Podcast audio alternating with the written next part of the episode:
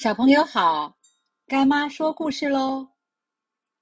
圣诞节快到了，小朋友最喜欢的就是圣诞老公公了。知道圣诞老公公的由来吗？圣诞老公公是一个虚构的人物，起源自西元第四世纪，一位来自土耳其米拉城的主教。他经常暗中帮助别人，例如。把钱放在需要帮助人的鞋子里面，或者秘密的赠送礼物给需要的人。在西元一八二三年，美国有一位诗人，透过自己的想象，将这位行善的主教描绘成一位体态丰盈、长满白色胡须、充满快乐与欢笑的老人。小朋友也把长袜子。代替鞋子，放在圣诞树的旁边，等待接受圣诞老公公的礼物。圣诞老公公的形象就一直传送到今天，成为圣诞节的标志性人物。今天上课，老师除了让大家画圣诞卡片之外，也教小朋友唱圣诞节的歌曲。一首是中文的圣诞铃声，一首是英文的。Merry Christmas！大家都很认真的学习。快要下课前，老师请蜜儿上台，带领大家把刚刚教唱的两首圣诞节的歌曲一起合唱。唱完后，小朋友都开心的不得了，欲罢不能。希望老师再教唱几首圣诞节的歌曲。蜜儿跟小朋友们都开心的不想下课了。欲罢不能，就是我想停下来都不能。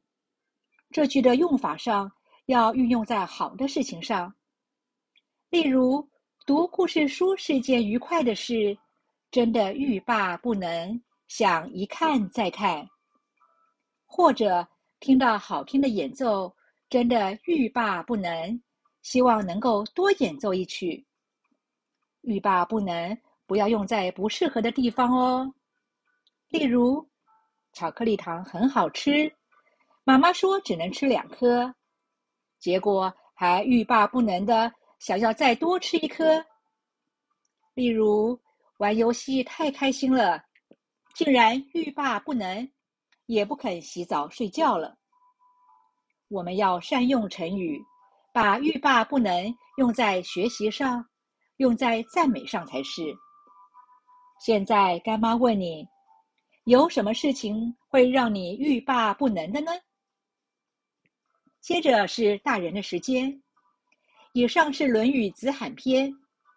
颜渊曰：“夫子循循然善诱人，博我以文，约我以礼，欲罢不能。”《论语》除了教导我们为人处世之道外，也包含了很多的成语。这句话除了欲罢不能外，还有循循善诱，循循善诱的意思就是形容善于循序渐进的引导别人。对于孩子的教养，父母可以用引导的方式，让孩子发现学习的乐趣，进而愿意主动学习。罗曼·罗兰说：“一个人只能为别人引路，而不能代替他们走路。”此外，圣诞节的歌曲很多，爸爸妈妈可以上网搜寻，陪着孩子一起唱，也可以借着圣诞老公公的故事，教育孩子如何行善，如何帮助别人。最后，希望圣诞节的欢乐充满在世界各地，让每个孩子都能衣食无缺，能够接受完整的教育，这样。圣诞节就更有意义了。今天的故事说到这儿，我们下次见喽。